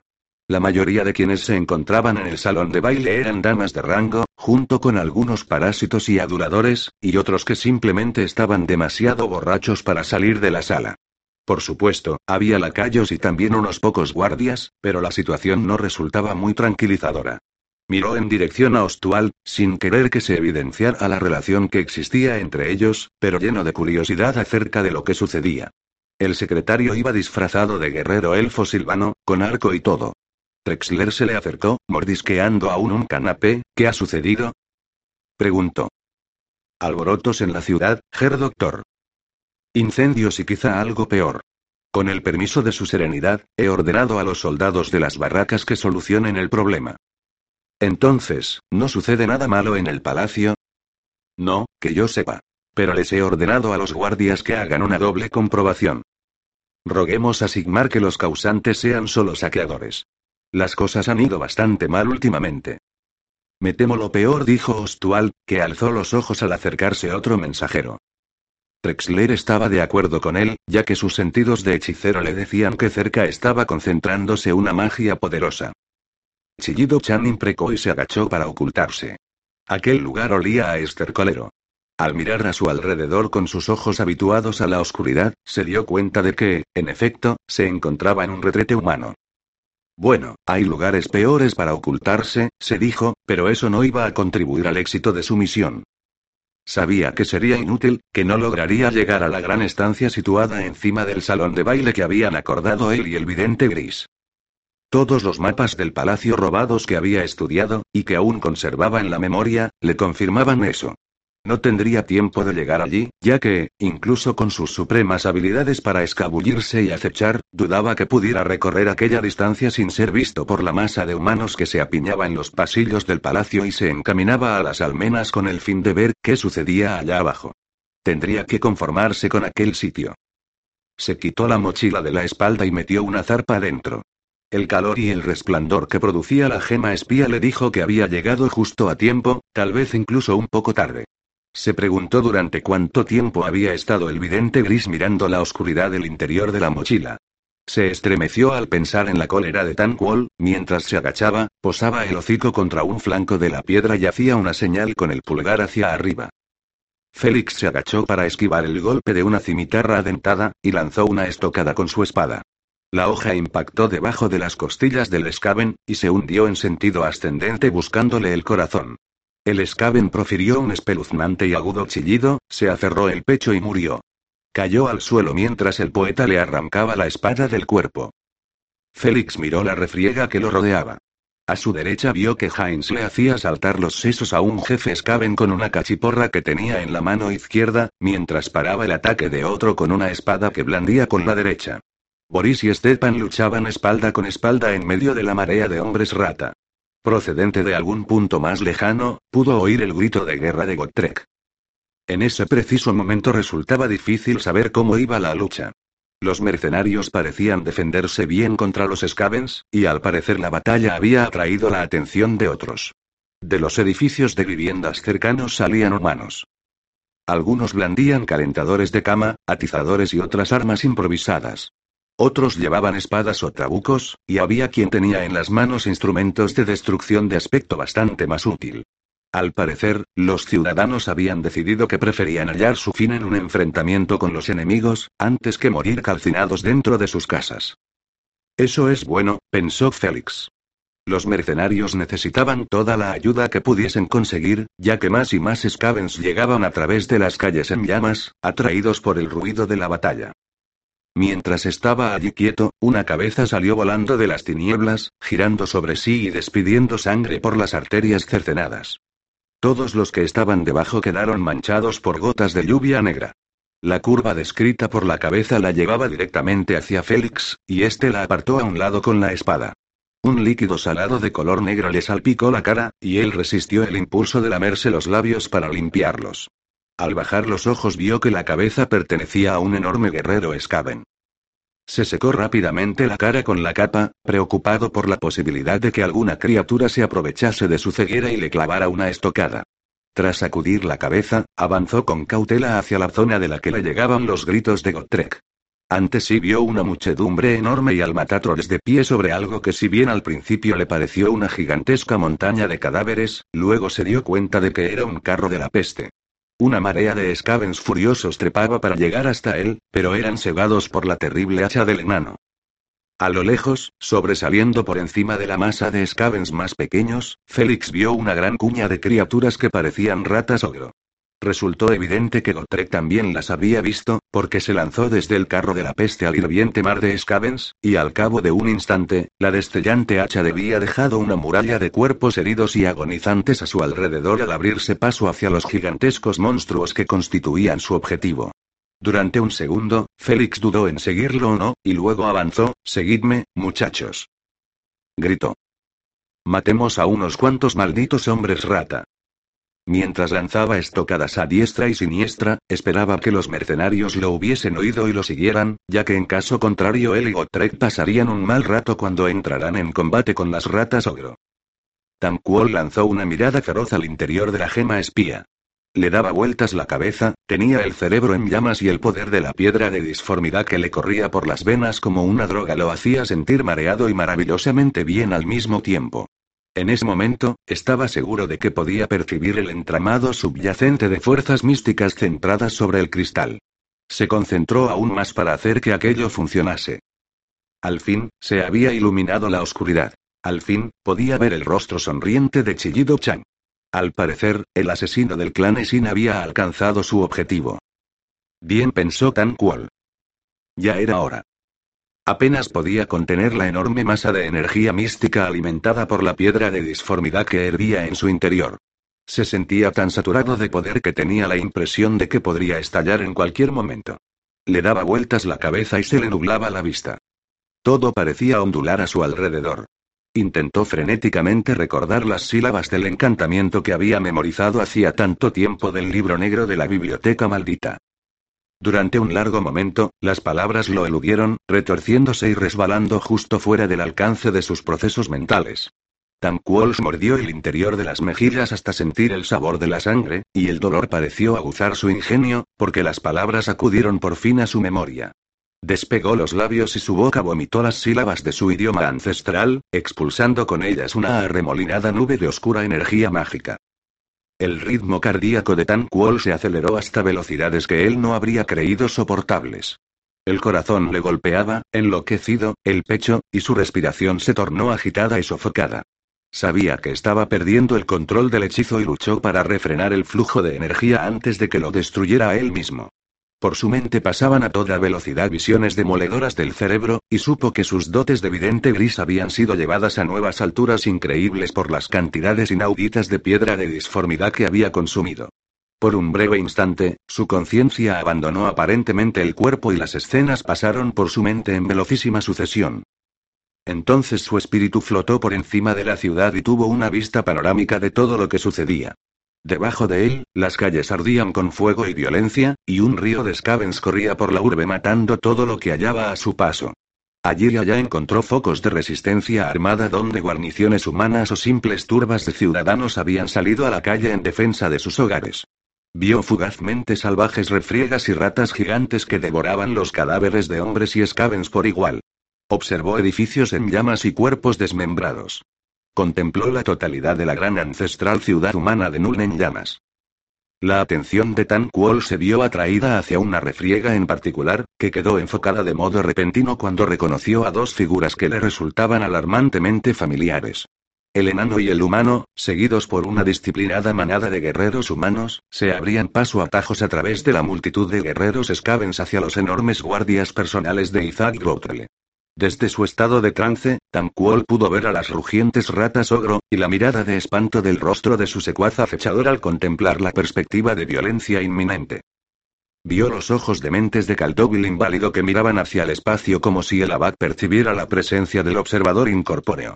Al vidente gris le pareció que su plan estaba funcionando muy bien, y que aquel duro de entrometidos estaba a punto de destruir a sus enemigos más encarnizados. Bien pensó, que lo hagan. Tamquol no soportaría que nadie más reclamara una parte inmerecida de su gloria. Vio que Skitun Ojo les ladraba instrucciones a sus guardias personales armados con jetsails, y que los rifles de cañón largo apuntaban al enano. No. No. Pensó Tanquol, furioso, nada de eso. Con una oscilación casi imperceptible de sus pensamientos, tocó la mente del tirador. Los dedos se tensaron sobre el gatillo, pero la bala de piedra de disformidad se desvió para impactar en la cabeza de una rata ogro a la que estuvo a punto de matar. La criatura profirió un gruñido y, enloquecida, cargó contra los scavens de retaguardia, matándolos a su paso. Tamquol se sintió mareado y comprendió que se estaba perdiendo en el hechizo. El poder salía de él como si se desangrara, y si quería lograr lo que se había propuesto sería mejor que lo hiciera pronto. Con una sacudida ordenó a su espíritu que volviera volando al castillo. Hizo que entrara como un remolino en la piedra que conectaba con la que él tenía y miró una vez más a Chillido Chan. De pronto, con un chasquido se encontró de vuelta en el interior de su propio cuerpo, de cuya boca salían las palabras del hechizo.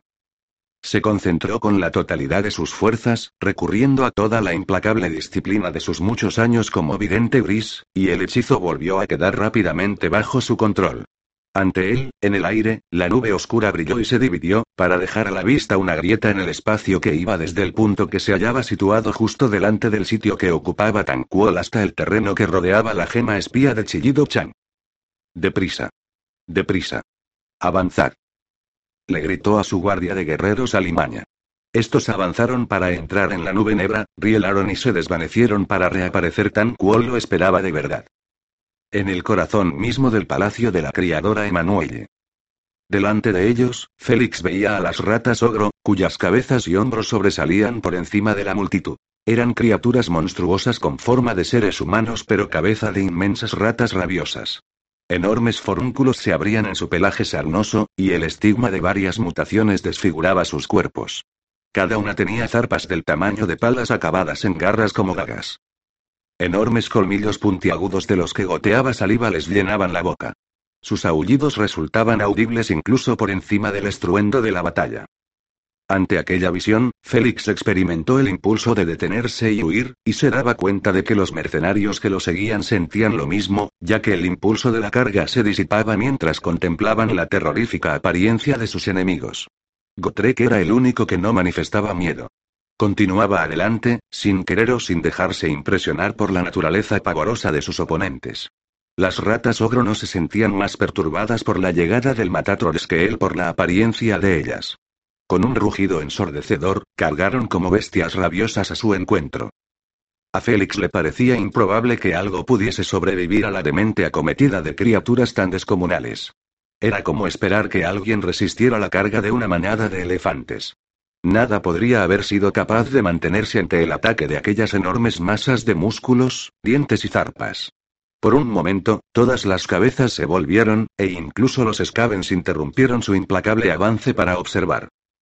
Completamente impávido ante el hecho de que sus oponentes fuesen dos veces más grandes que él, Gotrek entró en combate.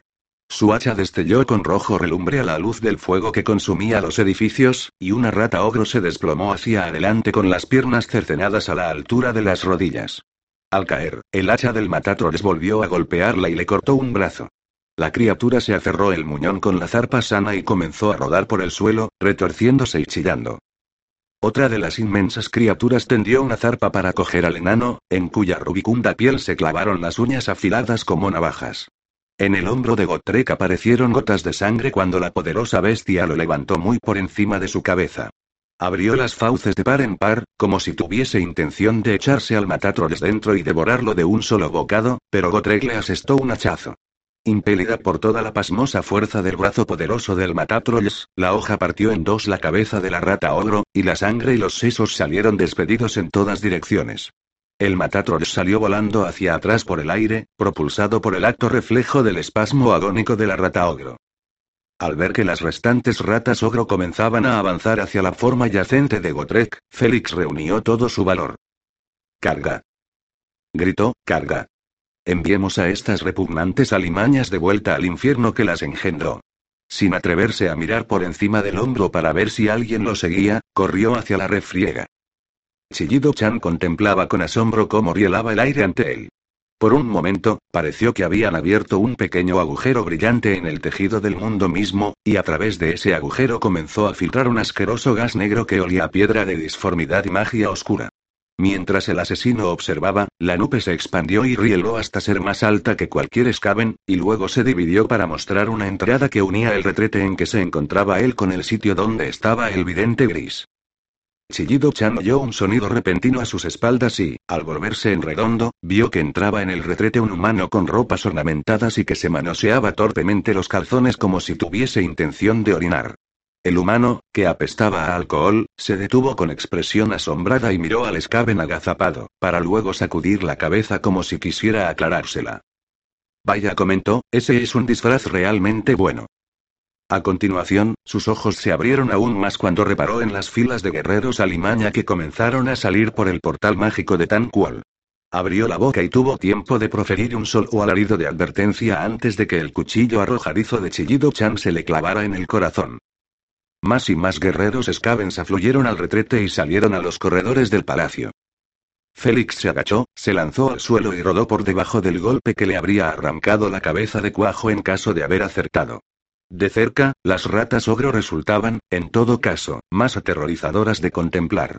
Sus músculos eran como los cabos que se usaban para amarrar los barcos y daban la impresión de que podían atravesar una pared de piedra sin mucho esfuerzo. La enorme cola de la criatura restallaba en el aire como un látigo. Peor aún era su olor, una combinación horrible de hedor animal, pelaje mojado y piedra de disformidad.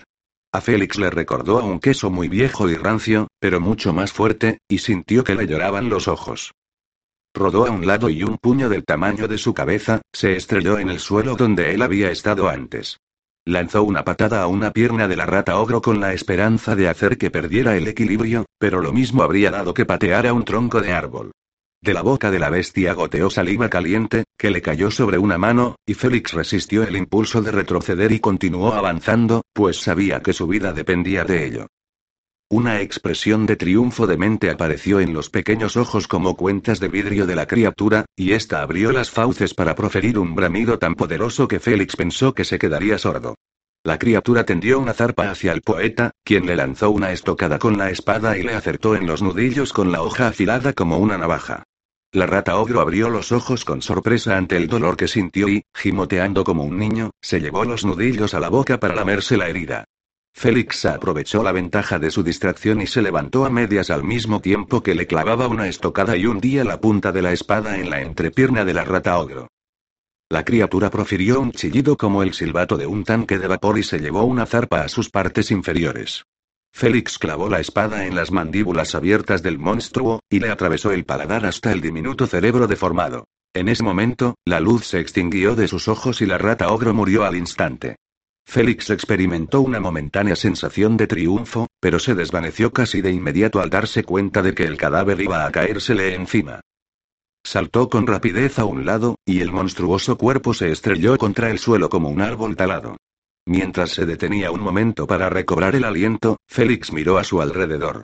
Al menos las ratas ogro estaban cayendo, ya que los mercenarios se les echaban encima como ratas sobre un fox terrier, pero la victoria se había logrado a costa de un precio espantoso. Eran muchos los cadáveres humanos que cubrían el suelo por cada rata ogro que había muerto. Daba la impresión de que solo él y Gotrek habían podido vencer a una de aquellas bestias en combate singular. No obstante, parecía que la batalla se había vuelto a favor de ellos, por breve y momentánea que pudiese resultar esa sensación. Los jefes Scavens, incluido el monstruo terriblemente gordo que había ordenado a las ratas ogro que atacaran, retrocedían a la carrera para reagruparse. Más y más personas se reunían en las calles para luchar contra los invasores y, en la distancia, Félix podía oír el sonido de trompetas y tambores que indicaban que el pequeño ejército que rodeaba el barrio noble había comenzado a avanzar hacia la zona baja de la ciudad. Pensó que le gustaría saber cómo iba la batalla, pero en el furibundo torbellino del conflicto resultaba difícil saberlo. Habían logrado una victoria en aquel lugar. Sin embargo, era muy posible que los Scavens estuviesen triunfando en todas las otras zonas de la urbe. Tal vez sea buena idea salir ahora a escape, pensó. Entonces vio a Gotrek, que marchaba entre la muchedumbre hacia él. Una sonrisa terrible dejaba a la vista los espacios vacíos de los dientes que le faltaban, y la demente pasión de la batalla llenaba su ojo sano. Has peleado bien, humano dijo. Félix asintió con la cabeza, y entonces recordó cómo había comenzado todo aquello. Rebuscó dentro del justillo, sacó el trozo de pergamino y lo desenrolló lentamente para leer el mensaje que contenía. Vidente Gristan Kuol observó cómo los últimos soldados atravesaban el portal, y luego lo traspasó él mismo. Experimentó una sensación de alivio cuando el portal místico se cerró de modo automático tras él. Incluso para un gran vidente gris como Tanquol, mantenerlo abierto mientras lo atravesaban centenares de guerreros alimaña había representado un tremendo esfuerzo. Entonces podría relajarse y ver cómo se desarrollaba el plan ante sus ojos. Su cola se sacudió con la expectación del triunfo. La victoria estaba al alcance de su mano. Pronto tendría a los gobernantes humanos como rehenes, y les exigiría que les ordenaran a sus tropas que se rindieran, so pena de la más horrible de las muertes. Si se negaban lo que Tan Kuel esperaba que hiciesen, en realidad, daría un ejemplo con algunos de ellos hasta que el resto accediera. Estaba ansioso por un poco de acción. En ese momento, una crispación de su nariz le dijo que sucedía algo raro, y recorrió la habitación con los ojos entrecerrados para confirmar sus sospechas. Sí, era verdad. Incluso sus sentidos amortecidos por la piedra de disformidad podían percibir que aquella estancia no tenía el tamaño correcto ni olía como un gran corredor. Olía como un estercolero. Tamcuol asomó la cabeza por la puerta y vio un pasillo donde los guerreros alimaña daban vuelta, confusos. No se trataba del corredor que les habían dicho que encontrarían. Vio al jefe de garra estudiando el mapa con expresión perpleja, y la terrible verdad se hizo evidente para Tan Kuol que el bufón incompetente de Chillido Chan había situado el cristal en el sitio equivocado. Tan enseñó los dientes con una mueca feroz. Por suerte para el asesino del clan Esin, no estaba a la vista, pero Tan Kuol se juró que cuando lo encontrara, le arrancaría la carne de los huesos con la más oscura magia que pudiese esgrimir. La euforía y la cólera alimentadas por la piedra de disformidad batallaban en la mente de Tan Kuol cuando salió con paso majestuoso al pasillo para buscar su meta.